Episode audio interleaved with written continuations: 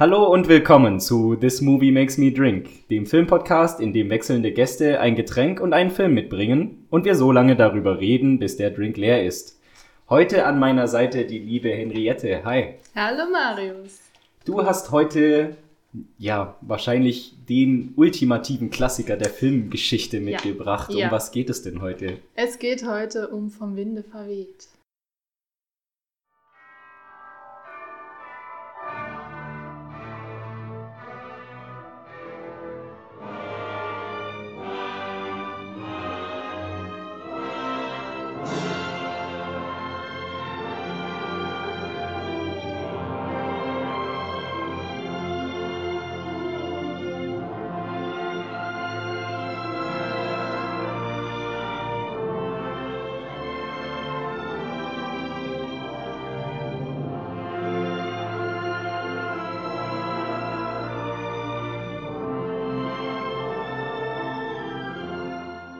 With the Wind has captured the imagination and acclaim of an entire world.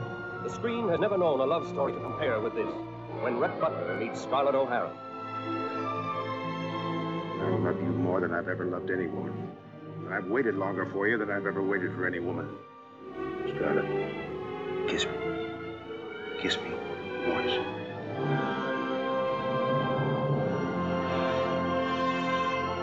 Can you honestly say you don't love me? No, I, I don't love you. It's a lie. Well, even if it is a lie, do you think I'd go off and leave Melanie and the baby? A love affair you'll remember as long as you live. Filled with all the fire and fury of the times in which it happened.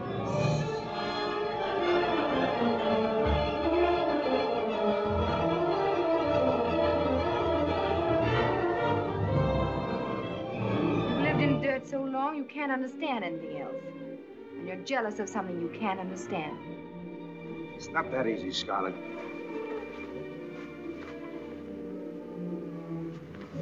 You turned me out while you chased Ashley Wilkes, while you dreamed of Ashley Wilkes. This is one night you're not turning me out. Gone with the Wind. First picture to win 10 Academy Awards. The most honored, the most talked about motion picture in all film history.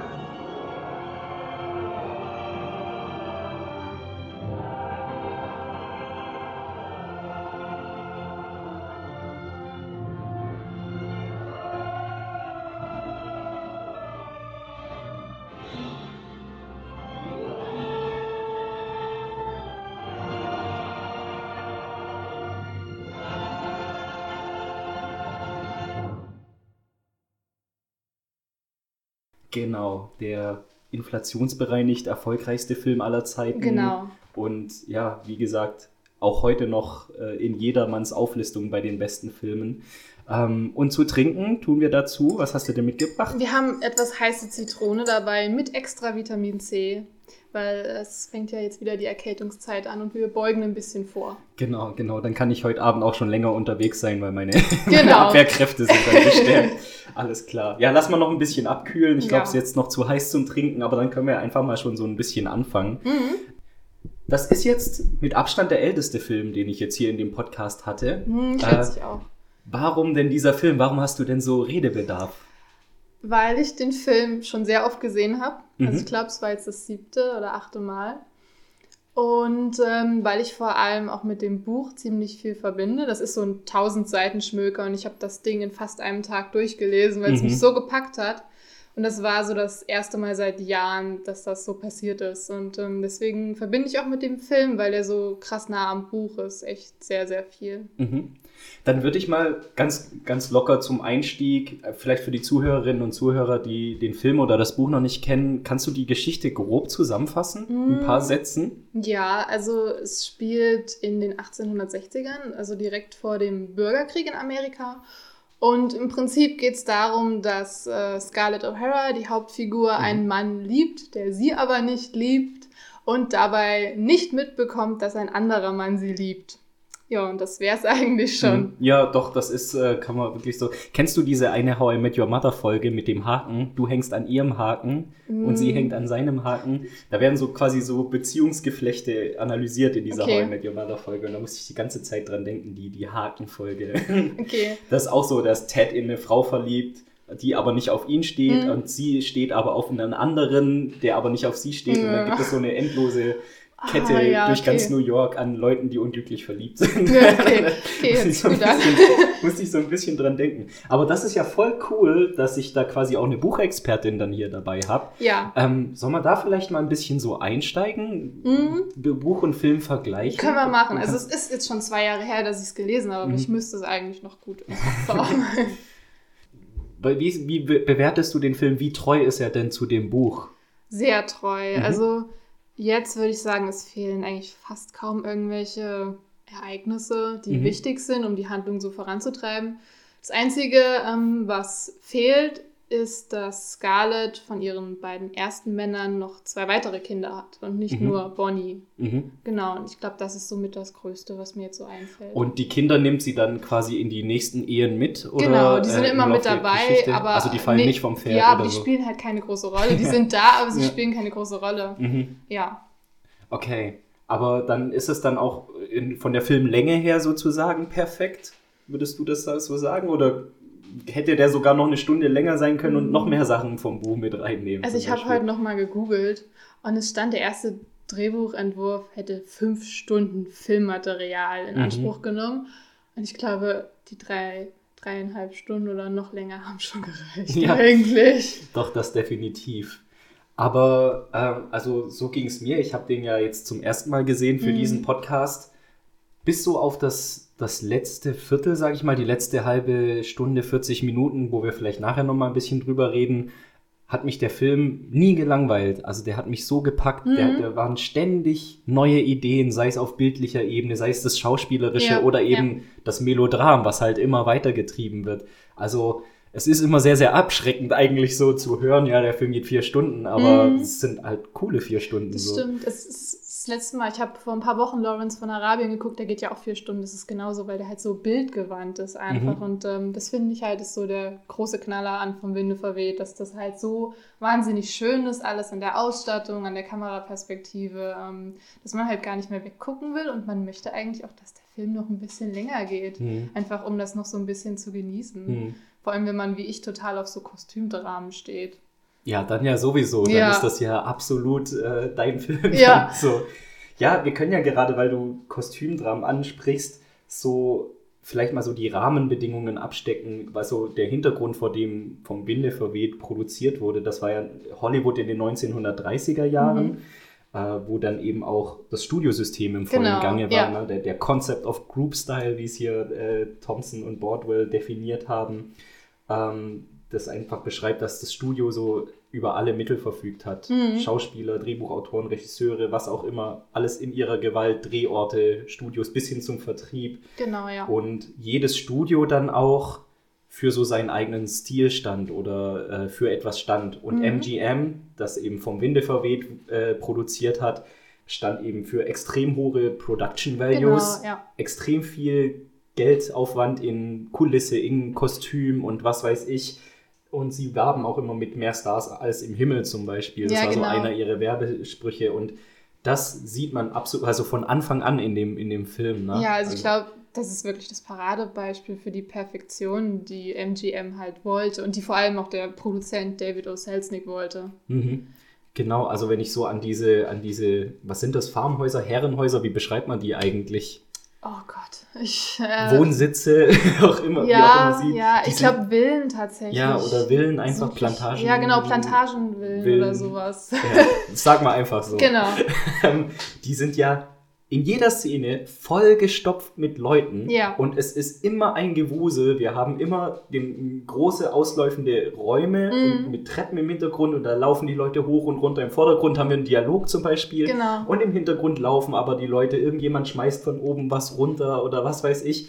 Und das natürlich in den allerprächtigsten Kostümen, dass man Genau. fast schon so, am Anfang musste ich fast schon so an so Musical-Choreografien Hm. oder so denken. Das war wirklich, und du- dadurch wirst du aber dann sofort so reingesogen Ja, in genau, den Film. auf Ne? jeden Fall. Und diese, dieses, diese, diese vollgestopften Szenen, sage ich mal, und durchchoreografierten ziehen sich dann aber auch durch den ganzen Film auch in anderem Kontext. Wenn ich zum Beispiel dran denke, wie zum Beispiel dann später im Bürgerkrieg die Stadt Atlanta überrannt wurde Ja, genau. und wir so diese ganze Straße voller Kriegsverwundeter haben. Ja, ich finde, das ist mit so die beeindruckendste Szene im Mhm. ganzen Film, wenn man bedenkt, dass das alles Statisten waren, die die da hingesetzt Mhm. haben und vor dieser wehenden äh, Konföderationenflagge, die Genau. so zerrissen ist, ja auch ein ganz ikonisches Bild, was Ja. eigentlich schon das Bild für sich hat, Filmgeschichte geschrieben. Und das macht den Film halt, finde ich, auch so besonders, dass der, also schon allein einzelne Szenen, Dialogauszüge oder was weiß ich, haben für sich schon Filmgeschichte geschrieben. ja, das ist so ein bisschen Kultcharakter schon. Ja, auf jeden Fall. Und das halt alles dann noch in einem Film vereint. Ja, fand ich, fand ich ganz, ganz arg großartig. Ähm, hast du irgendwelche Lieblingsszenen, wenn wir gerade so bei auf bildlicher Ebene zum Beispiel Mhm. sind, die dir immer noch im Kopf hängen bleiben? Ja, also zum einen ist das dann die Szene mit den Verwundeten, weil Mhm. das halt einfach so krass ist, wenn dann aus der Scarlett sieht man ja nur am Anfang, wie sie da langläuft und dann wird halt immer weiter rausgezoomt und dann sieht man erst dieses Ausmaß an Verwundeten auf Mhm. diesem Gleis. Und ähm, dann die zweite ist, würde ich sagen, wenn Atlanta brennt. Mhm. Also die- oh, das die ist auch finde ich so beeindruckend. Ey, Wahnsinn. Also das finde ich wahnsinnig, wie Ja, das du gemacht kannst dir ja mal ganz wurde. kurz beschreiben für die Zuhörerinnen und Zuhörer. Genau, also es ist so, dass ähm, Scarlett und Red zusammen mit ähm, Melanie, das ist ähm, Scarletts Schwägerin, ähm, aus Atlanta fliehen, weil ähm, die Nordstaaten kommen Mhm. ähm, und es einnehmen wollen. Und ähm, dabei geht es halt los, dass geplündert wird und dabei wird eben auch das Munitionslager in die Luft gesprengt und die Stadt beginnt zu brennen. Und wir sehen einfach ähm, nur, wie der Wagen, auf dem Scarlett und die anderen sich befinden, vor dieser brennenden Hauswand ähm, fährt. Und es ist wahnsinnig schön. Also man muss es gesehen haben. Mhm. Es ist wahnsinnig schön. Ja. Also genau, also Schönheit im Chaos. Sogar da Ja. macht MGN noch schöne, extravagante Genau. Bilder, obwohl es gerade eine Stadt im Untergang ist oder eine ganze Ja, Zivilisation eigentlich schon so. Ja, die fand ich auch, habe ich mir auch aufgeschrieben, als äh, Atlanta brennt. Das war so eine ikonische Szene. Was mir sonst auch so gefallen hat, dass es so ein einen ganzen Film auch, obwohl es sehr melodramatisch ist und auch äh, auf die Emotionen und die Tränendrüse drückt, hat es doch auch den ganzen Film über so einen niedlichen Humor, finde Mm, ich. Also ja, so einen ganz stimmt. unschuldigen, so leichten Humor, aber ich musste dann doch teilweise dann doch, haha, Ja, ich doch ein bisschen einige gelacht. sehr, sehr schöne Szenen, Mhm. finde ich. Ich habe jetzt kein konkretes Beispiel im Kopf. Mir zum Beispiel äh, ähm, die Plantagenarbeiter, wo einer ruft, ich krieg's auf Englisch nicht mehr zusammen, aber der ruft irgendwie was, im Sinne von Feierabend. Feierabend, und dann genau. sagt der nächste, hey, ich sag, wenn Feierabend Genau. ist. Und dreht sich um unsere Feierabend. Und so sind lauter so kleine Gags im Ja, ganzen genau, Film drin. ist so schön. Also ich glaube, die lustigste Szene für mich ist, wenn ähm, Scarlett und Red mit ihrem Kind spazieren gehen und sie immer so die Frauen aus der Nachbarschaft Mhm. grüßen und alle so, oh, guten Morgen, Captain Butler. Und dann also, guten Morgen, Scarlett. So richtig Mhm. schön fies, das finde ich immer so lustig. Ja, stimmt. Und sie, sie, äh, sie hat immer so dieses maskenhafte Lächeln. So, Ja, genau. Weißt es über, dann, über, da habe ich sie auch nicht mehr gemocht, aber da können wir ja nachher nochmal drüber Mm. reden. Also über die, das letzte Viertel ungefähr vom Film müssen wir echt noch reden. ja, auf jeden Fall. Ähm, genau, aber wenn wir jetzt schon so bei Bildern sind und auch den Zuhörerinnen und Zuhörern gerade lauter Namen an den Kopf reden, Mhm. sollen wir mal so ein bisschen in die Figuren, so ein bisschen Ja, Figurenbeschreibung ja, reingehen? Lass uns doch genau über unsere Scarlett reden, unsere Hauptfigur.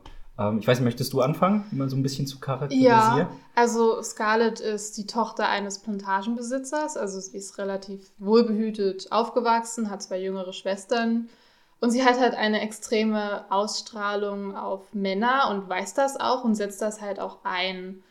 Und ähm, so ihre einzige Schwäche, würde ich jetzt mal sagen, ist, dass sie in Ashley Wilkes verliebt ist. Er sie aber nicht liebt oder zumindest er gibt es nicht zu. Hm. Er Ähm, druckst immer so ein Ja, bisschen er druckst rum, ne? immer Das- rum und sagt es nicht. ja. Und das ist halt auch so das, was den Film dann so zu seinem Ende bringt Mhm. eigentlich. Ähm, und er heiratet dann eine andere und Mhm. ähm, sie will das aber nicht einsehen und versucht sich halt immer wieder an ihn ranzuschmeißen eigentlich. Also sie ist eine sehr egoistische Person. die später auch noch recht geizig wird. Mhm. Und ähm, was mich halt immer so an ihr stört, ist, sie sieht einfach nicht, dass der Mann, der, ähm, ja, den sie eigentlich verdient hat und der sie glücklich macht, direkt vor ihr ist. Mhm. Und sie aber immer noch hinter Ashley herhängt, dem sie eigentlich überhaupt nicht ähnlich ist Mhm. und ähm, dem sie eigentlich nicht glücklich werden kann. Mhm. Und die ihn auch nicht glücklich machen würde. Genau. So, ne? Aber ja, Liebe macht halt blind. Und ich finde halt genau das ist halt irgendwie so relatable. Ich meine, wie, das ist eigentlich alltäglich. Wie Ja. oft hört man von irgendwelchen Beziehungen im Freundeskreis oder hat es selber schon erlebt, dass man irgendeiner Person hinterher rennt und äh, die will halt einfach nichts von dir. Ja. Aber du willst es halt selber nicht wahrhaben. Genau. Und ja, stürzt dich eigentlich nur noch tiefer in, in, ins Unglück dadurch. Oder wirst dann sogar fast schon so selbstzerstörerisch Mhm. wie ihre erste Ehe, die sie ja nur aus Genau. Trotz, nur aus einem unglücklichen Moment raus Ja. eingeht. Ne? Und sie hat halt eigentlich in dem Sinne Glück, dass er fällt. Weil Mhm. sie wäre ja mit ihm zugrunde gegangen eigentlich. Absolut. Er hat ihr ja eigentlich, weil er war ihr nichts nahe. Sie hätte ihn total, entweder hätte sie ihn total überrannt und hätte Mhm. ihn halt auch total unglücklich gemacht. Oder halt ähm, sie wäre daran zugrunde gegangen. Genau. Genau, das ist so, so die Anfangsphase des Films und ihre erste Ehe. Dann ist sie ja sehr, sehr lange äh, auf sich allein gestellt. Einfach Ja. weil der Krieg die Nordstaaten immer weiter heranrollen und auch ihre Heimatfarm oder ihre Heimatplantage, der Ort Tara, Tara, Tara. Tara, wie Ja. auch immer, äh, zerstört wird und sie auch das alles erstmal aufbauen muss. Genau, also sie steht dann alleine da, ähm, weil auch ihre Mutter stirbt. Mhm. und ihr Vater das Ganze nicht sehr gut verkraftet. Und sie muss sich halt darum kümmern, dass ähm, erstmal alle ernährt werden. Und dann später kommen ja noch die Steuern auf sie zu. Mhm. Und da versucht sie ja dann auch ähm, mit Hilfe von Red, also sie versucht sich an ihn ranzumachen, um sein Geld zu bekommen. Und äh, da sieht Mhm. man halt auch wieder so, was für eine Person sie tatsächlich Ja. ist. Und auch dann daraus resultiert ja auch die, die zweite Ehe. Genau. Das ist ja nur eine Mhm. reine Zweckehe, um quasi erstens an Geld zu kommen, zweitens sich ein Business aufzubauen. Genau, ja. Und dadurch wird sie ja auch in der Heimat angefeindet, ne? weil sie Mhm. als Südstaatlerin jetzt auch Geschäfte mit den Yankees macht, Genau. sozusagen. Ähm, aber das ist ihr halt egal, weil sie hat halt nur so ihren Weg vor sich. Ja. Aber man sieht halt daran auch, dass ihr ihr Heimatort, also Tara, so viel bedeutet, dass sie das alles dafür tut. Mhm. Auch wenn es wahrscheinlich nur unbewusst ist, tatsächlich. Ja, und ich finde auch, also so sehr ich die auch verurteilen möchte als egoistische Person Mhm, und auch mhm. als, als blinde Person oder wie auch immer, ist es halt auch, und das macht es den Film eben so episch, ist es eben halt auch so, ein, so, eine, so eine Lebensgeschichte, die aus historischen Umständen, also die, die, die gesellschaftlichen Umständen halt auch sich so entwickelt hat. Ja, genau. Wer weiß, wenn sie 50 Jahre früher gelebt hätte, wie dann ihr Leben so Mhm. verlaufen wäre. Ne? Und das macht diese, diesen Stoff dann halt so episch und so, ja, auch so nachvollziehbar oder auch so emotional. Mhm. Ähm, warum geht die zweite Ehe nochmal? Stirbt der auch? Ja, ja, er der, stirbt. der stirbt, ne? War Genau. Wieder Glück gehabt. Ja, tatsächlich. genau, äh, die zweite Ehe äh, wird dann dadurch auch beendet und dann kommt endlich, endlich Red an, an Ja. den Zug. Genau, alles, also die zwei, das muss man vielleicht ein bisschen erklären, die zwei treffen sich ja immer wieder. ja. Die, die werden auch richtig leidenschaftlich und intim sich gegenüber auch. Aber es kommt halt nie zu der endgültigen Liebeserklärung. Genau. Oder es ist immer nur einseitig halt von, Ja, von genau, Red es aus. ist immer so ein Hin und Her und Mhm. ähm, man weiß, also es ist am Anfang nicht ganz klar, ist er wirklich, wie tief geht's bei ihm? Mhm. Bei ihr ist es klar, ja, nein. Ja, vor allem, weil er ja auch so als Bad Boy erstmal genau, aufgebaut also wird. Ne? er So. ist halt recht geheimnisvoll. Das war im Buch auch so, was ihn so Mhm. interessant gemacht hat und ich schätze mal am Film auch. Er ist auch meine Lieblingsfigur demnach. Mhm. es ist halt ähm, immer relativ unklar, wer ist diese Person überhaupt, was hat er schon alles erlebt, ähm, wieso ist er so geächtet. Und es ist halt nicht so ganz klar, was fühlt er und er drückt es halt auch nicht, am Anfang zumindest nicht aus. Also Mhm. ich finde, im zweiten Teil ist man der wirklichen Person Red Butler sehr viel näher als Mhm. am Anfang. Mhm. Ja. Ja, durch, durch, seine, durch seine Liebeserklärung macht er sich halt auch verletzlich sozusagen. Genau. Und da offenbart er sich halt nicht nur der Scarlett, sondern auch uns als Publikum, Ja. dass ihm da halt auch wirklich was liegt an der guten Frau und dass Mhm. das halt auch äh, Und, ja. nichts Gespieltes ist und Ja. nichts, weil zu seinem Vorteil wäre es ja eh nicht. Also dass es Nee, irgendwie eine wirtschaftliche nicht. Hochzeit wäre, das hat er ja alles gar nicht nötig. Ja.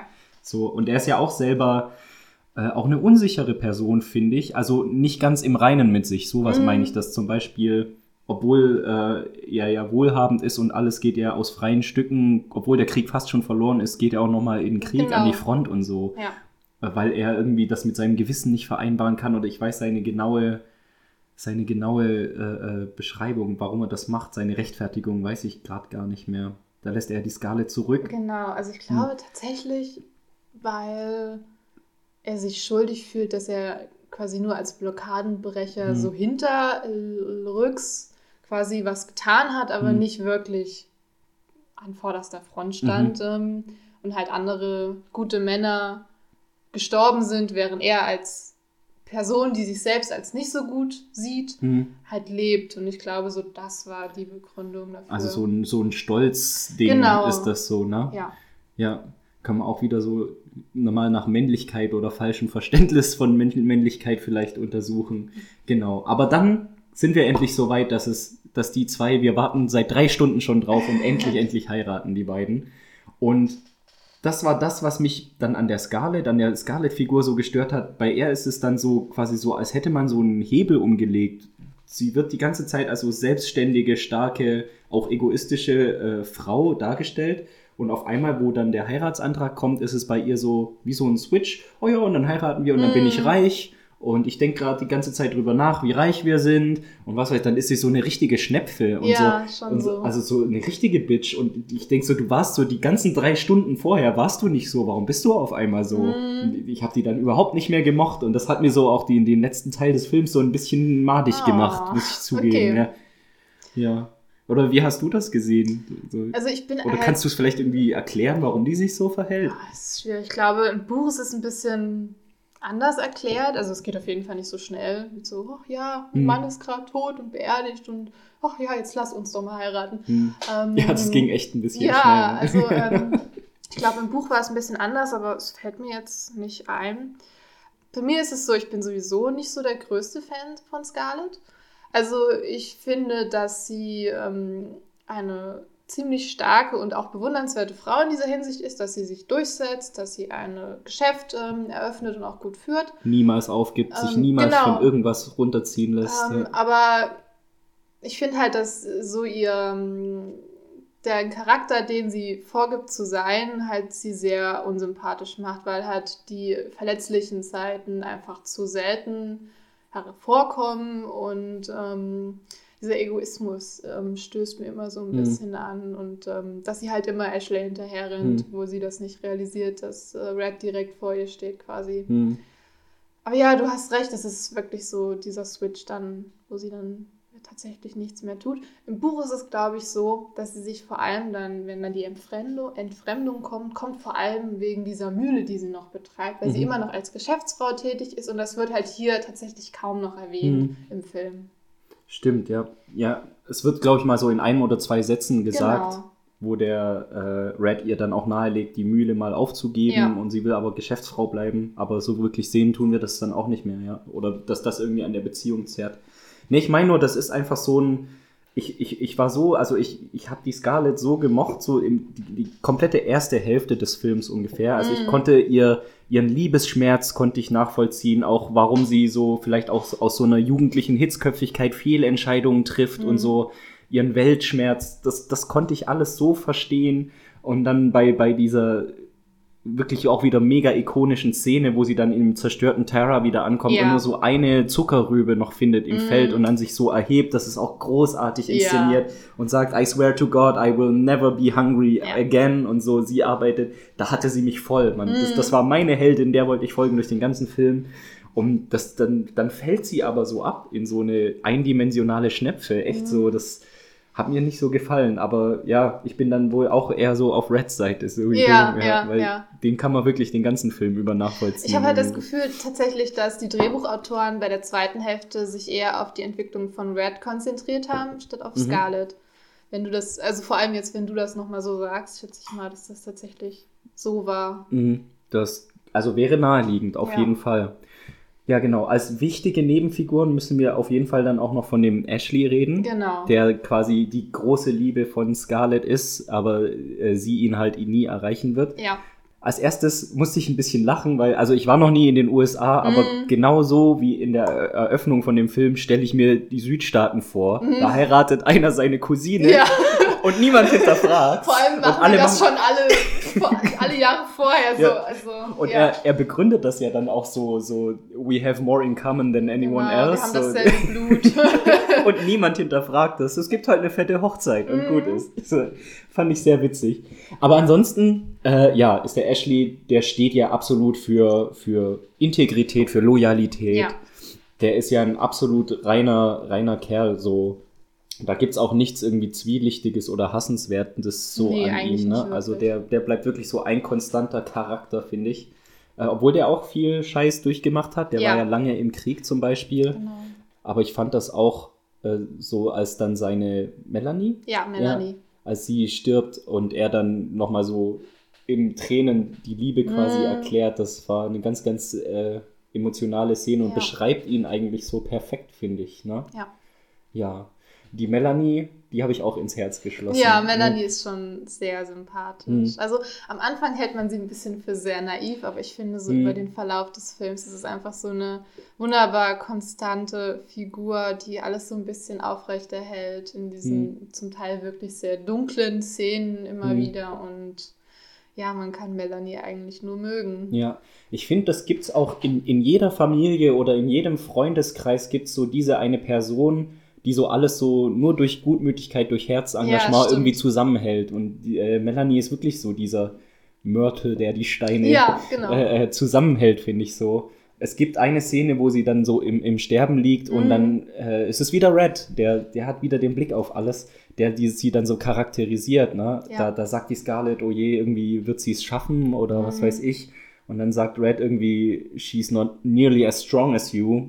All she has, uh, she, she, she's hard but nothing else. Oder irgendwie Mhm. so, only hard and nothing else oder so. Also sie hat ein Riesenherz, mega empathisch, Ja. immer für alle da. Aber eben die mentale und auch körperliche Stärke fehlt ihr dann halt Ja, genau. komplett. Genau, aber äh, dadurch wird sie halt als großartiger Gegenpol zu der Scarlett gezeichnet. Ja. Also dadurch wird, also durch die, ich sag mal, Melanies Schwäche oder auch Emotionalität, ich will jetzt eine Emotionalität nicht mit Sch Schwäche gleichsetzen, Mhm. aber wird dann natürlich auch die Scarlett-Figur nochmal stärker geschliffen. So. Ja, also es ist ist so auch Drehbuch- oder Autorenartig. Ja, ja. clever gemacht, so. Auf jeden Fall. Ja, der Film, ich stelle jetzt einfach mal bewusst blöd die Frage, ist ja eigentlich so einfach eine klassische Liebesschnulze vor historischem Hintergrund. Warum zur Hölle konnte der denn so erfolgreich werden? Ist echt eine gute Frage. Also ich vermute tatsächlich, ähm, Kino noch nicht so alt, sowas hat man noch nicht gesehen. Ich meine, ich schätze mal, damit Mhm. wurde natürlich extrem beworben. Ähm, ich finde es halt auch krass, wenn man sich überlegt, das Buch ist, glaube ich, 36 erschienen und der Mhm. Film ist von 39. Und schon bevor das Buch rauskam, wurde sich irgendwie schon um die Rechte gestritten. Und ähm, ich frage mich halt, was da dran ist. Also, es ist wirklich krass. Ich bin selbst überrascht davon, dass ich den so liebe. Also meine Oma und meine Mama können das bis heute nicht verstehen, dass ich da total so drauf abfahre, weil ich Mhm. überhaupt nicht auf so Kitschzeug stehe. Aber Mhm. der hat mich halt irgendwie, ich kann auch nicht sagen, wieso, einfach total erwischt. Ja, es ist wirklich interessant. Ja, also ja, du, du bist ja nicht die Einzige auf der ganzen Ja, Welt. genau. Also der Film hat ja emotional und das Buch wahrscheinlich auch sehr viele mitgekommen. Ich habe mich mal so ein bisschen reingelesen. Also genau, du hattest völlig recht. Also um den Roman gab es einen richtigen Bieterkrieg. Und der Roman an sich war schon ein absoluter Bestseller. Ja, also der, Ich glaube, da gab es sogar den Pulitzer-Preis für. Oh, okay, Ja. das weiß ich jetzt nicht. Ja, krass. ja, okay, aber das, also das heißt, als der Film rauskam, ist der sozusagen schon mal auf fruchtbaren Boden Genau, gefallen. also der Roman hat ja wirklich dann alle mitgerissen Mhm. und dann hat man ja eigentlich nur drauf gewartet. Das ist so wie schlechtes Beispiel Twilight, wo dann die Mädels in kreischend die Hütte eingelaufen sind. Ich war auch im ersten im Kino. aber ich habe nicht gekreischt. Oh. Ähm, genau. Genau, also das auf jeden Fall mal so als vielleicht eine Begründung, warum der Film so mega erfolgreich sein konnte. Dann, wie du gesagt hast, ja, neue Technologie. Es war einer der ersten Filme, der dieses Technicolor-Verfahren Genau, hatte. ja. Also in prachtvollem Bunt halt über die Leinwand geflimmert, Ja. was dann natürlich auch so als rein vom Schauwert, zum, um die Ja, Schaulust klar. zu befriedigen, halt natürlich auch als, als Attraktion war. Sie haben es auch beworben mit äh, The Greatest Screen Entertainment of All Time. Mm. Also es war kein Film, das war Screen Entertainment. Da gehst du hin und lässt dich vier Stunden lang unterhalten, verzaubern, äh, mitreißen, wie auch immer. Also auch von technischer Seite hat das, das hat natürlich dazu Mhm. beigetragen zu dem Erfolg. Und dann muss man auch sagen, äh, die Thematik eben auch. Also es ist, äh, äh, es gab damals auf, in den Südstaaten immer noch so zwei, drei Generationen, vier Generationen nach dem Bürgerkrieg halt Ja, so starke stimmt. Ressentiments gegenüber dem Norden. Also es wurde immer noch von Aggression von, vom Norden her gesprochen und man hatte halt irgendwie noch so eine Kriegsschuld oder die Last der Mhm. Niederlage mit sich getragen. Und dann einfach so eine, so eine, fast schon so eine Heimatfront-Schnulze zu haben und einfach nochmal sich so in diese Zeit zurückzudenken, wo die Südstaaten einfach ein utopisches Paradies waren. Also Mhm. aus weißer Sicht, sage ich Ja. jetzt mal, da müssen wir auch vorsichtig sein. ja. Das hat halt, als, als ich sag mal so, als Wohlfühlfilm oder als Eskapismus hat es da halt auch voll die Leute getroffen. Ja. Na, so, ähm, es ist eben, also es ist auch heute noch so, John, Last, Last Week Tonight mit John Oliver, kennst du die, die Late Night Show? Mm, ja. Der ja. hat da auch einen sehr ansehnliche 20, 30 Minuten, minütigen Beitrag drüber gemacht, wie auch heutzutage noch in den Südstaaten drüber gedacht wird, Mhm. dass die immer noch so stolz auf ihre konföderierten Vergangenheit sind, Statuen aufbauen und halt vor allem konservative Politiker da noch die Geschichte Ja, hochhalten ja. wollen. Also das ist halt bis heute trifft die Thematik halt vor allem in den Südstaaten noch auf fruchtbaren Boden. Und ich glaube, das war dann auch kein Zufall, dass der Film Premiere in Atlanta, Ja, Georgia ja, gehalten ja. hat, mit einem Dreitagesfestival, riesen Mhm. aufge, aufgeladen und so. Und also das hat auf jeden Fall auch noch dazu beigetragen, dass es ein Riesenerfolg wurde, kommerziell. Und einen Fakt habe ich mir noch rausgesucht, dann wieder ein, zwei Generationen später, als es zum ersten Mal im TV ausgestrahlt Ja, wurde. Kennst ja. du den Fakt auch schon? 76 wurde der ausgestrahlt und da haben 47 Prozent aller amerikanischen Haushalte haben eingeschaltet, um sich diesen Film anzuschauen. Mhm. Also äh, auch der Film ist nicht nur ein Mega-Erfolg seinerzeit gewesen, sondern wurde dann in der nächsten Generation, auch in der nächsten Ja. Technologie- oder Mediengeneration wieder als Mega-Erfolg Ja. aufgelebt. So. Du siehst ja auch heute, wenn du ihn jetzt siehst, du findest es ja jetzt noch beeindruckend, die Mhm. Technik. Also ich stelle mir das vor, dass das halt immer so über die Generation so weitergelaufen ist. Mhm. Und ähm, es ist halt einfach so ein Ding, das damals halt noch niemand so gesehen hatte, das man heute wahrscheinlich auch nicht mehr so sieht. Und ja, es Ja. ist halt einfach so, das wird wahrscheinlich in 50 Jahren und ich glaube, wenn in, warte, lass mich überlegen, 20 Jahren, wenn der 100-Jähriges feiert, Mhm. Dann wird er auch noch mal einiges Der kommt bestimmt nochmal in die Kinos. ja, jede schätze ich Wette. auch. Ja, ich habe ihm ja, du hast mir ja die DVD gegeben, ich habe Mhm. ihn jetzt auf DVD angeschaut und jetzt als Vorbereitung jetzt äh, einfach nochmal so ein paar Szenen auf YouTube gegeben. Den gibt es ja Mhm. auch als Ultra HD Ja, restauriert. ja. Der sieht einfach so gut aus, so der schön, Film. ja. Und ja, ich finde halt auch gute Kunst, die überdauert halt auch die Zeit. Also ein geiles Bild wird für immer ein geiles Bild bleiben, Ja. da ist die Technologie egal. Und ich glaube, das macht den Film halt auch so zeitlos. Ich meine, wie oft hast du dann in anderen Filmen noch diesen, diesen gelb-roten Abendsonnenhimmel Ja, gesehen? ja. Äh, aber der Film hat das halt ikonisch gemacht, zumindest meines Wissens Mhm. nach. So, ja, muss man echt eine, eine Lanze brechen dafür. Wir müssen aber auch, finde ich, da kommen wir leider nicht drum rum, auch so ein bisschen na, über das Südstaatenbild, über das, Ja, äh, vor allem das. Sklavenbild, äh, Darstellung von Afroamerikanern äh, reden da, das müssen wir halt leider so erwähnen Ja, mit, einer, ja. mit einer Seite. Dem, dem Film wird ja auch oft auch, oder dem Roman auch Rassismus und so weiter vorgeworfen. Und ja, ich weiß nicht, wie siehst du das, weil ich finde, so hundertprozentig verneinen kann man das halt leider nicht. Nee, ne? also im Hintergrund mit den ähm, Sklaverei und äh, den Plantagen, wenn man das halt alles weiß und den Film guckt, ich meine, es wird ja kaum erwähnt, also Mhm. Alles, fast alle Sklaven, die wir sehen, die sind ja Haussklaven und denen Mhm. ging es ja vergleichsweise gut. Mhm. Und ähm, das Ding ist halt, glaube ich, dass der Roman behandelt das halt in dem Sinne kaum, die Sklaverei. Ähm, eigentlich nur in dem Sinne, ja, dass die Südstaaten halt die Sklaverei nicht abschaffen wollten und deswegen überhaupt der Krieg passieren konnte. Und es ist halt auch im Buch so, dass das nur so eine Nebensache ist. Und ähm, der Film will ja sich damit auch nicht äh, auseinandersetzen Ja. und das Buch auch nicht wirklich. Und ähm, daher kann man jetzt nicht sagen, dass es irgendwie verfälscht hat oder so, Mhm. finde ich. Sondern dass es halt nicht die Thematik ist, die Mhm. behandelt wird. Ja. Also jetzt, es ist ja jetzt nicht ein Onkel Toms Hütte oder so. Das Ja. ist ja nochmal was anderes. Das stimmt, Also, ja. Nee, das, also da gebe ich dir voll recht. Also verfälschen tut er, finde ich, auch nichts. Ähm, vor allem auch die Kriegsmotivation. Es gibt ja diese eine Szene, wo die alle da in diesem ganzen, in der Villa zusammenstehen Ja. und äh, über den äh, bevorstehenden Krieg reden und sagen, hör, den Yankees müssen wir mal zeigen, wo es hier lang geht und Mhm. so. Und da wird ja auch, auch offen und unverhohlen gesagt, dass es um das Recht weiter Sklaven zu halten Genau. geht. Dafür kämpfen sie.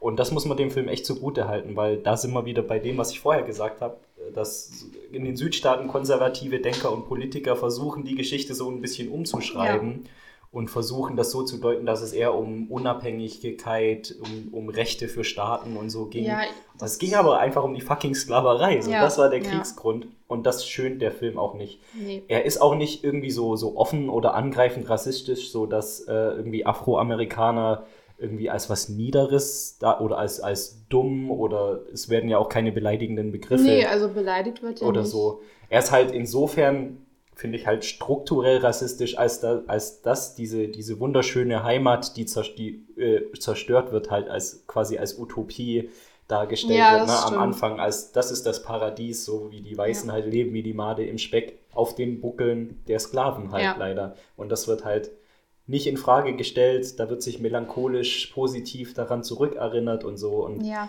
aber das liegt halt wirklich daran, dass der Film versucht, die Realität von damals darzustellen. Und so hat Mhm. man ja damals gedacht, dass das so das Beste war, das in, Mhm. in den Südstaaten jemals passieren konnte. Und der Film hat halt auch diesen Realitätsanspruch, deswegen ist er überhaupt so pompös, weil sie halt Mhm. versucht haben, wirklich alles so realitätsgetreu wie möglich darzustellen. Und deswegen musste halt äh, die Einstellung der Leute der Sklaverei gegenüber so rein, wie sie war. Mhm. Und halt auch diese utopische Vorstellung.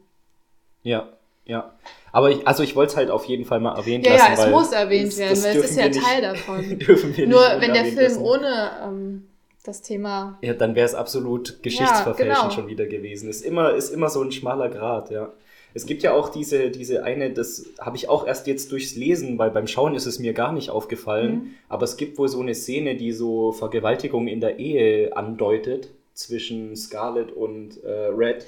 Meinst du das mit der roten Treppe, wo er sie Ja, hochträgt? Also ja. wo er. Ja, ja. Aber das, also das habe ich gar nicht so, Ich- das habe ich erst jetzt beim Lesen, ist mir das Also so. ich glaube, Hm.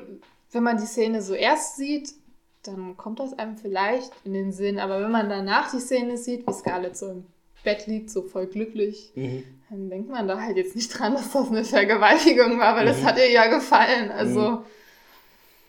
Ja, also es gibt halt so ein paar kleine Kontroversen, aber könnte halt auch einfach wirklich die, auch der, der Zeit, in der, ich meine, das waren die 1930er Jahre. Ja. Wir sind halt heutzutage auch ein bisschen aufgeklärter. genau, und es war Hays Code, also Mhm. ja.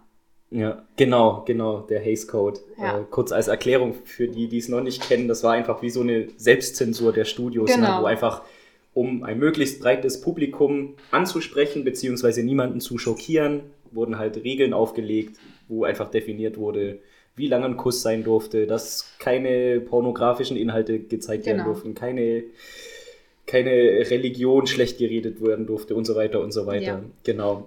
Und ähm, ja, der Film ist ja auch durch und durch Classical Hollywood. Ja, ja, aber ich Ja. finde, an sich hat er schon so ein paar kleine, äh, ich sage mal, Hinweise, Mhm. ähm, so, die so ein bisschen an den Hays Code schrammen, sage Ja, ich mal. ja. Also ich finde, er hat zum Teil schon so ein bisschen Erotik drin. Ähm, ja, aber ansonsten passt er Also schon. da bei, äh, in Atlanta, wo sie tanzen und die Frauen manchmal Bein zeigen, uh, da bin ich ganz Mm. hysterisch geworden. ja, aber Beispiel. an sich ist er wirklich total klassische Hollywood. Und das ist jetzt tatsächlich auch das erste Mal, dass ich ihn geguckt habe mit dem Hintergrundwissen vom Classical Hollywood. Aber ich Mhm. habe zum Beispiel erst zum Schluss ist mir dann so eingefallen, hm, du hättest ja mal die Sekunden zählen können vom Kuss. Ja, stimmt, die knutschen sich nämlich ziemlich lange. Ich Ja. weiß nicht, ob das Code konform Ja, war. ja. Das stimmt. Ich finde auch das eine Zitat so witzig von Red, als, als Scarlett ihn küssen will und er küsst sie aber nicht und sagt, That's your problem. You, you need good kissing and you need a lot. Mhm. Äh, fand ich ganz witzig, musste ich lachen. Aber äh, wie geht's dann weiter, weiß ich jetzt Oh, nicht ich mehr. weiß es auch nicht genau. Aber was es noch gibt, ist so ein lustiger Fakt oder ein interessanter Fakt, weil Hays Code sagt ja auch nicht äh, fluchen und so. Und für dieses, ähm, für die End, äh, ja, für das, den Endsatz von Red, ähm, Frankly, my dear, I don't give a damn. Für Mhm. das Damn mussten die sau viel Geld bezahlen, weil Echt? das schon zu viel war anscheinend. Boah, so ein starkes Wort wie damn. ja. Ja, aber stimmt, es, es sticht sich so heraus. Äh, auch als einzige Beleidigung kommt immer mal wieder White Trash vor. Ja, Ist dir das aufgefallen, ja. wenn man sich, und zwar nicht so als, als so wie wir White Trash heutzutage also Mhm. benutzen würden, also wenn man es überhaupt benutzen will, sondern eher schon, sobald du dich nicht mehr wie ein Gentleman oder eine Lady Genau. benimmst, dann bist du schon White Es ist auch Trash. interessant, ne? dass das auch die Sklaven sagen. Also Mami sagt das sehr ja, oft. Ja, zum Beispiel, oder der Kutscher einmal auch. Da, da spricht genau. irgendeine Frau die Scarlett an und der Kutscher, der Afroamerikaner, ruft von oben runter, hey, you, you keep moving, you white trash Genau, oder sowas. ja. Das fand ich auch sehr interessant, ja. Auch die Haushälterin, dass die auch kein Blatt vor den Mund genommen Ja. hat. Ne? Die hat übrigens einen Oscar gewonnen. Ja, als erste Afroamerikanerin. Mhm. Hattie McDaniel. Hast du äh, die noch weiter recherchiert? Ich habe sie jetzt leider nicht mehr die Zeit gehabt, was Oh, noch, sonst noch so gemacht hat oder so. Nee, also ich glaube, Okay. das war so das einzig große. Aber ich fand's krass, ich glaube, sie durfte bei der Oscarverleihung nicht mal mit in dem Saal sitzen oder zumindest getrennt von Hm. den äh, weißen Darstellern. Das ist schon Wahnsinn. Ja, ne? also vor allem, wenn man bedenkt, sie bekommt den Preis und dann lassen sie sie nicht mal zu ihren Kollegen. Hm. Also, Ja, aber gerade die Academy hat sich auch, war, war halt schon immer auch so piefig und konservativ ja, ja ihrer heute Zeit zurück. so es gibt ein Video von, aus den 60ern ist das, glaube ich, da hat Marlon Brando äh, einen Oscar Ja, bekommen. ja. Kennst du das? Und er äh, ist aber persönlich nicht Ach, erschienen. er hat die Indianerin hingeschickt. Genau, ja, stattdessen, genau. um damit sie quasi in der, in der Speech-Time quasi äh, äh, Aufmerksamkeit für, Ja, für ja. die, dass die Ureinwohner halt äh, respektvoll behandelt werden. Und die wird von der Bühne geboot. Da sitzt der ganze Saal und buht sie von der Bühne. Du guckst dir das halt an und denkst so, das ist gerade mal 50 Jahre her Ja. und die Gesellschaft hat einfach komplett anders getickt. So, das ist schon der Wahnsinn. Ja, ist, äh, ist auch wirklich tragisch. Ich würde gerne noch über den, den Krieg reden. Mhm. Äh, Ich weiß nicht, wie ging es dir oder wie, du kennst es ja vielleicht auch aus der Buchperspektive. Äh, Ich habe so in, in, in den, gerade so bei Amazon-Rezensionen oder so auch gelesen, so Leute, die enttäuscht waren, dass man keine Schlachtszenen oder so findet. Aber ich finde genau das, dass man gar nichts sieht oder fast nichts sieht vom Krieg, sondern dass es mehr so wie so eine Untergrundbedrohung, die Ja. so, so brodelt und das Brodeln wird immer lauter oder kommt immer Mhm. näher, wie so eine unaufhaltsame Walze oder so. Genau das hat eigentlich so unfassbar zur Spannung beigetragen. Das stimmt, ja. Äh, oder ich weiß, vielleicht kannst du es vielleicht aus der Buchperspektive erklären, wie ist es denn da? Oder wie hast du es persönlich auch empfunden? Also ich glaube, in der Buchperspektive ist es so, dass wenn Scarlett dann mit Melanie in Atlanta ist, dass ähm, immer mal wieder so Art Berichte von außen so durchdringen und dann Mhm. wird immer mal so aufgezählt, welche Schlachten und so. Ähm, aber tatsächlich ähm, finde ich es im Film tatsächlich richtig gut, dass keine Schlacht gezeigt wurde, weil das halt so ein so ein ungezeigtes Ding ist, das ähm, wir selbst uns ja auch nicht vorstellen können, weil das ja auch so eine komplett andere Kriegsführung gibt. Es gibt kaum Bilder noch von dem tatsächlichen Krieg. Ähm, und ähm, ich mag dieses Kanonendonnern, das man immer nur im Hintergrund Mhm. hört ähm, und die Verwundeten, die man sieht. Also ich finde, das ist so mit das Bedrückendste daran, Mhm. wenn Scarlett dann zum Beispiel helfen soll, wie jemandem ohne ähm, Betäubung das Bein amputiert werden soll. Oder als dann durch die Donnerschläge das Kirchenfenster zerbricht. Also, Mhm. das finde ich richtig gut gemacht an dem Film. Und als dann Scarlett am Ende wieder heimkehrt, ist es fast schon wie so ein postapokalyptischer Film. Ja, ne? ja. Also die Bilder dann auch, wie die aussehen, so, ja, genau. so grünlich, blaustichig und alles zerstört, Nebelschwaden und Ja. so weiter. Das ist schon ziemlich, ziemlich wirkungsvoll. Ja, ich habe mir äh, gerade zu dieser äh, äh, Thematik habe ich mir einen Text noch durchgelesen von Anton Käs, heißt der Autor. Mhm. Äh, und der Text heißt äh, Schlachten im Kino und die Krise der Repräsentation. Weil ich wollte so ein bisschen was gerade über diesen, diesen Heimatfront-Film, sage ich jetzt mal, äh, rausfinden. Wir, wir haben halt Scarlett als unsere Hauptfigur, deswegen macht es ja auch Sinn, dass wir den, den Krieg nicht sehen. Ja, Und sie ist halt zu Hause an der Heimatfront sozusagen. So wie der Red auch, als Genau. Händler, der einfach die Truppen, der ist nicht vorne an vorderster Linie, sondern der unterstützt die halt mit als Blockadenbrecher Genau. finanziell halt. Genau, und Anton Käs schreibt eben, dass dieser Heimatfront, also er schreibt äh, im Speziellen über den, den äh, deutschen Film nach, während und nach dem Ersten Weltkrieg. Aber ich finde, das kann man auch gut auf Heimatfrontfilm äh, insgesamt übertragen. Er meint nämlich, dass Film bei Kriegsdarstellung äh, einfach medial im Nachteil ist. Äh, weil du hast halt schneller mal eine Radiodurchsage oder einen Flugzettel verteilt oder Ja. was weiß ich. Und einen Film zu drehen ist halt teuer und langsam. Genau. So. Und dadurch, weil, weil du auch nicht an vorderster Front drehen konntest oder es sehr gefährlich war, dann sich eben auf die Heimatfront äh, äh, den Fokus gelegt, weil da ja auch die potenziellen Kinozuschauer sind, Ja. sozusagen, und hat die in den Mittelpunkt gestellt, ihrer Geschichten. Ähm, und dadurch konnten sich eben auch die Zuschauer mit denen identifizieren und sich, man konnte eben diese, diese äh, Schicksale an der Heimatfront sozusagen dann auch so als die wahren Liebhaber zum Beispiel darstellen. Ne? Die Frauen, die ganz treu warten, bis ihr Held wieder Mhm. nach Hause kommt Mhm. oder keine Ahnung, stolze Kinder darstellen. Du kannst stolz sein, dass dein Papa gerade für die Sache kämpft Ja. oder was weiß ich. Das war dann so die Zielgruppe, sage ich auch, oder auch die Zielwirkung von der Film, natürlich auch propagandistisch Mhm. eingesetzt. Aber da wurde dann auch gezielt das, das Genre des Melodram gewählt, weil natürlich durch Drama kann man natürlich Emotionen äh, erzeugen und dann wurden halt, keine Ahnung, er, er sagt es dann, Sentimentalität wurde, äh, da wurde die Betonung draufgelegt anstatt Gefühlskälte. Ne? Und Familie und Hoffnung stand im Mittelpunkt und nicht irgendwie Zynismus oder Sinnlosigkeit von Krieg. Das fand ich halt nur so interessant zu sehen, dass schon in den 1910er Jahren, in den späten so die Filme so den Fokus draufgelegt haben. Kann man auch so auf Gone with the Wind übertragen. Ja, So, äh, der Heimatfrontfilm auf jeden Fall noch ein interessanter Untersuchungsgegenstand. Ja, auf jeden Fall. Genau. Ich habe noch ein kleines Spiel, das habe ich seit der letzten Folge Okay. äh, eingeführt. Okay. Und zwar heißt das Rezensionen raten. Okay. Da werde ich dir jetzt drei Amazon-Rezensionen vorlesen, die ich gefunden habe zu den Filmen. Und du Mm. musst raten, wie hoch die Sternebewertung war. Okay. Also- okay. Das ist cool. Ja.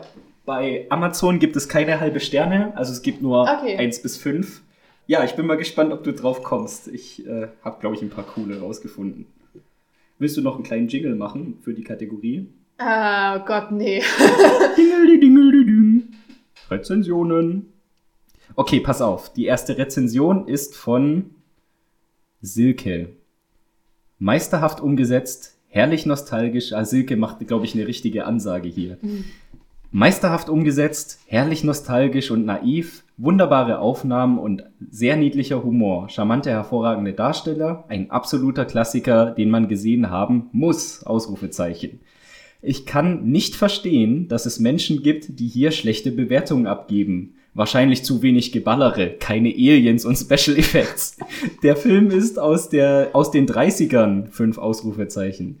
Heutzutage hat man tolle Effekte und keinen oder wenig Inhalt, Story.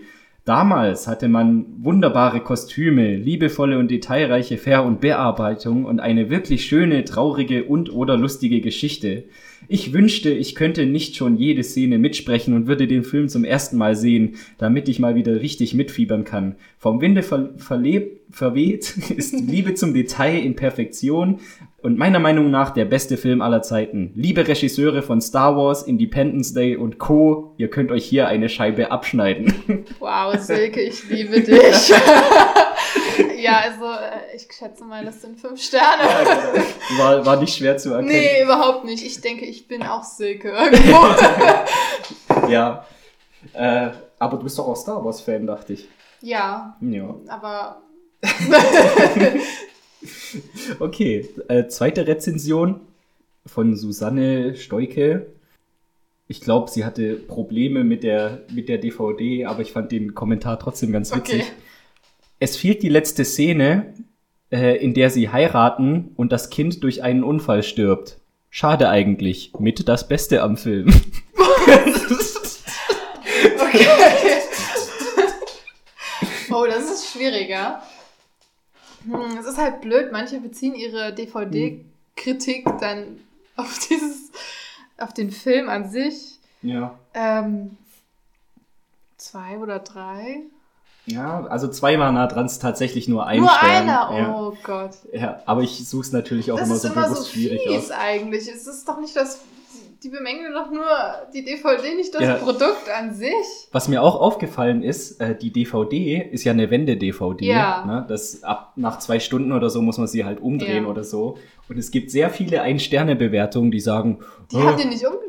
Oh Gott, nein! na, nach dieser Zuckerrüben-Szene hört der Film auf. Was ist da Oh. los? Ein Stern. Das ist einfach nicht die DVD. steht das doch hinten drauf, oder? Keine Ahnung. Äh, genau, okay, dann sind wir bei der letzten Bewertung von Lauri oder Laurie. Oh ja, sie ist, glaube ich, eine sehr gefühlvolle. Da scheinbar jeden, jeder diesen Klassiker kennt, bin ich äh, nicht drum herum gekommen, ihn mir auch einmal anzusehen. Allerdings habe ich vorher das Buch gelesen. Ich muss ehrlich gestehen, dass ich mir die Geschichte anders vorgestellt hatte. Doch trotzdem kann man das Buch im Großen und Ganzen gut lesen. Es gibt sehr schöne Dialoge, wobei mir Red am, immer am besten gefiel, aber leider auch ewig lange Passagen. Teilweise musste ich mich echt zwingen, weiterzulesen. Das Ende fand ich unheimlich traurig. Ich mag lieber Geschichten mit Happy End. Das ganze Buch lang freut man sich auf die Stelle, wo Red und Scarlet endlich zusammenkommen, wie sie, äh, weil sie wirklich toll zusammenpassen. Und dann sowas. Die Beziehung ist geprägt von Missverständnissen und falscher Eitelkeit. Das nervt. Ausrufezeichen. Ich hatte es mir so sehr gewünscht, dass die zwei miteinander glücklich werden. Ich war zum Schluss richtig traurig, als Red Scarlet verlassen hat. In Klammern, obwohl ich verstehen konnte, Scarlett war zum Teil echt so dumm. Als ich anschließend den Film geschaut habe, war ich erst nicht ganz so begeistert. Das Ende allerdings toppt alles. Super dramatisch und einfach nur zum Heulen. Ich weiß allerdings nicht, ob ich mir den Film bzw. das Buch noch einmal antun würde. Es ist halt schon sehr anstrengend, zwei so perfekt zusammenpassende Leute in ihr Unglück rennen zu sehen. Aber ich bin froh, dass ich mich mit diesem Thema gewidmet hatte. Es lohnt sich auf jeden Fall und bleibt nachhaltig im Gedächtnis. An sich wäre es eine 3, aber ich habe irgendwie das Gefühl, es ist eine 4. Ja, leg dich auf eins fest. Ah. Soll man eine Münze schmeißen? Nee, nee, nee, nee, nee, nee, nee, nee, nee. 4. Ja, es war ein drei. Scheiße. Hättest hättest es dem ersten Gefühl folgen sollen. Ja, aber das soweit äh, zu Rezensionen raten. Also ist von allem was dabei, auf jeden Fall. Ja. Obwohl die, muss man wirklich sagen, die schlechten Bewertungen sind echt meistens mit der DVD un unzufrieden oder Mhm. haben es halt nicht kapiert. Der Film an sich kriegt schon immer sehr viel Lob, auf jeden Fall. Sehr gut.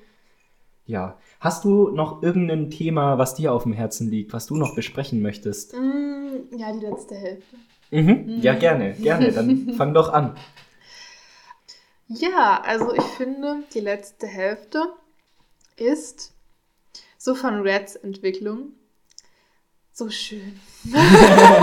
Man bekommt so viel von dieser Figur mit, wenn er dann auf einmal Vater wird und sich total auf dieses Kind versteift und ähm, seine Gefühle zeigt Mhm. und ähm, ja, dann auch ähm, als Person so nahbar wird, wenn so viel Schlimmes passiert, ähm, wenn Scarlett erst das zweite Kind verliert Mhm. und äh, Oh, da muss ich mal nachfragen. Das habe ich nämlich nicht ganz gesehen. ja, Schubst er sie die Treppe runter nee, oder? sie fällt. Sie fällt, er, Okay. schubst, er schubst sie nicht. Ich habe nämlich, ich habe erst gedacht, hey, habe ich da jetzt gerade nicht richtig hingeguckt Mhm. oder da hab ich echt so kurz so, what the fuck? Nee, nee, sie fällt. Okay, also sie streiten sich und sie macht irgendwie einen unbedachten Schritt zur Genau, Seite und oder dann was? fällt sie diese große Treppe runter. Ich dachte nämlich echt, dass er so im Wut, aus der Wut raus oder im Affekt raus sie sogar schubst, weil er sagt, sein Satz davor ist irgendwie, äh, da, da redet er von einem Accident oder einem Miscarriage oder sowas. Ja, ich glaube, irgend sowas, aber nee. Okay, okay, gut. Sie, sie fällt nur. Mhm. Ja, und ähm, also ich schaue immer die zweite Hälfte sehr gerne, deswegen, ähm,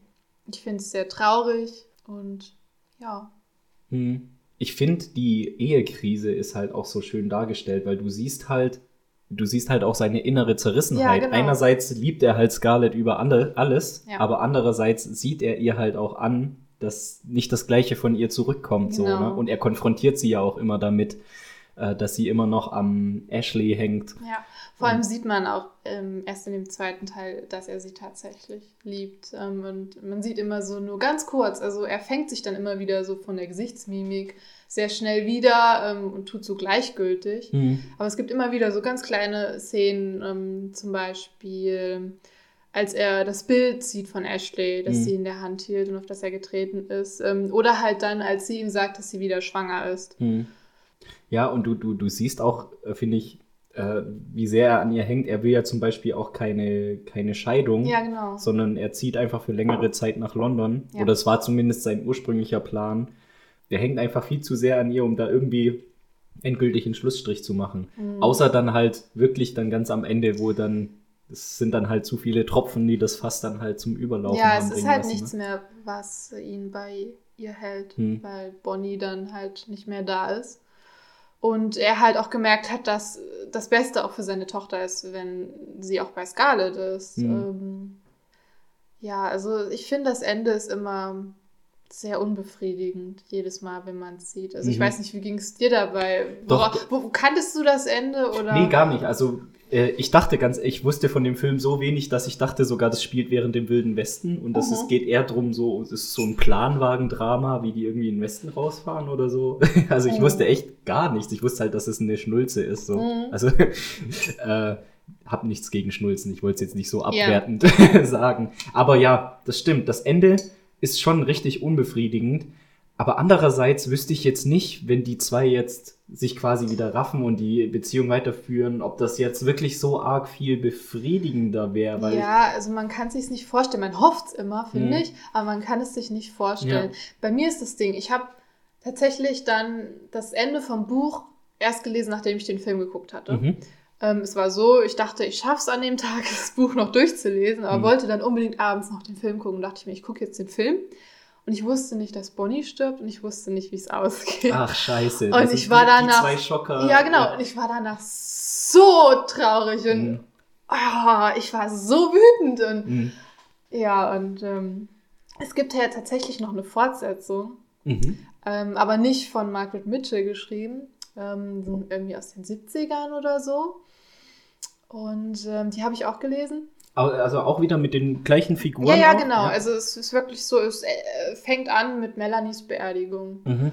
Und da ist es so, dass also die Scheidung wird äh, durchgezogen und ähm, sie gehen halt so ihre Wege, treffen immer wieder aufeinander. Einmal, äh, ich glaube, es ist so, die eine Begegnung, sie gehen segeln oder werden gezwungen, zusammen segeln zu gehen, sterben fast. Und dann kommt es nochmal zu einer heißen Nacht.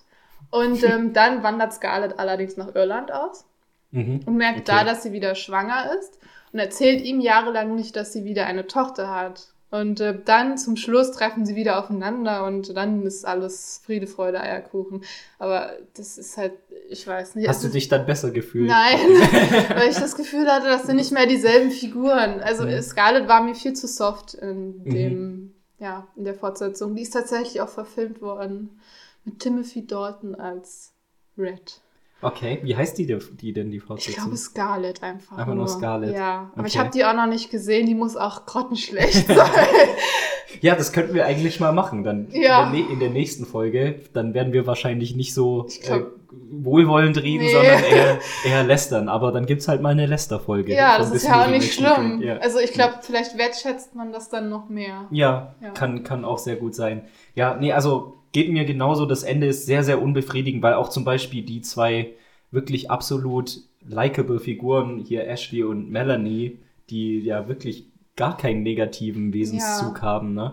die sich auch so verdient haben, wie sie sind und so, die werden ja auch durch den Tod dann geschieden Ja, sozusagen. genau. Und also am Ende ist wirklich keine einzige Figur glücklich. Ja, Niemand. und ich könnte Scarlett auch immer wieder erwürgen, weil sie dann erst so einsieht, so, ah ja, jetzt könnte sie Ashley heiraten, aber jetzt will sie doch nicht und jetzt will sie Red und jetzt sieht sie das ein und ah, Mhm.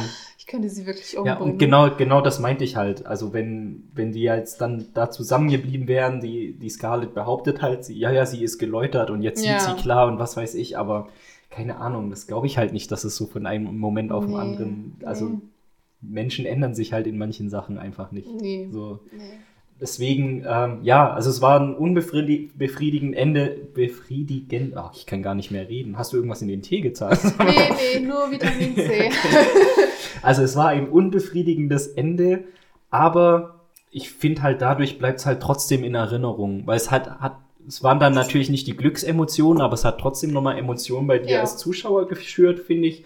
Und ich dachte dann halt auch, mein Gott, es ist halt ein Melodram und Melodramen zeichnen sich eben durch Ja. das Zelebrieren von Leid aus. Es ist Ja. einfach so. Und du siehst es ja auch an mir. Ich tue es mir ja trotzdem immer wieder an und hoffe quasi und dann werde ich jedes Mal wieder enttäuscht. Also, Ja. Hast du dann immer so eine Taschentuchbox auch daneben stehen? nee, jetzt nicht mehr. Beim ersten Mal, aber mittlerweile haut es mich, also es haut mich immer noch um, aber nicht so krass. Ja, ja, okay. Eine Sache wollte ich noch sagen, bevor ich die vergesse, ist nur ein kleines Detail. Mhm. Aber weil ich bin ja auch an den Film rangegangen und habe gesehen, okay, 1860er Sklavenhaltung und was Mhm. weiß ich. Und aber ich wollte im Vorhinein nicht so kritisch sein oder den gleich irgendwie soziologisch äh, oder äh, gendertheoretisch auseinanderpflücken, Mhm. sondern ich wollte mich einfach einlassen auf die Welt und mich Ja. selber so fallen lassen und einfach mir vorstellen, so Teil davon zu sein und einfach so ein bisschen träumerisch, so Mhm. dass ich dann auch voll in den Film reingesogen werde. Und spätestens bei der einen Szene, wo gezeigt wird, dass es eine Mittagsschlafpflicht gibt, da war ich voll und ganz gekauft. Da habe ich gedacht, okay, ich will aufhören, wie in 2019 zu leben. Ich will da, ich will dahin zur Mittagsschlafpflicht. Das war ja großartig. Ach ja. Also ich kann schon verstehen, warum man den Film auch so als eskapistisches ja, Wohlfühlerlebnis anschauen kann. Immer Weihnachten. Genau. Ah ja, ist das so deine Tradition immer an Weihnachten? Nein, nicht unbedingt, weil ich weiß von meiner Oma, dass der in der DDR immer Weihnachten lief. Und deswegen hasst sie den Film so, weil ihre Mutter sie immer dazu gezwungen hat, den mitzugucken. Und sie mag ihn gar nicht. Nein, sie mag ihn überhaupt nicht. Scheiße. Ja, aber ja, vielleicht hört sie ja den Podcast und äh, weiß ihn dann vielleicht ein bisschen zu schätzen. Ja. Zumindest kann sie dich ja dann hoffentlich nachvollziehen. Okay. Hast du leer? Ich habe nur noch einen Schluck drin. ja, ich glaube, ich bin auch Okay. fertig. Dann würde ich sagen, ziehen wir doch einfach den Schlussstrich. Ja, oder? ich Oder? glaube, wir haben sehr viel geredet. Mhm. Ja, aber war auch gut, das alles nochmal auseinander Auf zu jeden pflücken. Fall, ja. Und äh, vor allem, ey, da könnte man noch so, wenn man in die Bildanalyse geht oder in die Musik, über die Musik Ja. haben wir noch gar nicht gesprochen, dass es eine Intermission gibt und eine Ja, Ouvertüre ja. und so. Das haben und wir dass alles es noch ein gar nicht. deutscher Komponist ist. Ach echt? Ja. Auch nicht gewusst. also es gäbe noch so viel zu reden. Wir können ja auch einen zweiten Teil machen. Ja. Von mir aus. Dann bist du sehr gerne wieder eingeladen. Aber dann bis dahin auf jeden Fall danke für den Besuch, danke fürs Gerne, Gespräch gerne. und bis zum nächsten Mal. Danke fürs Zuhören. Ciao.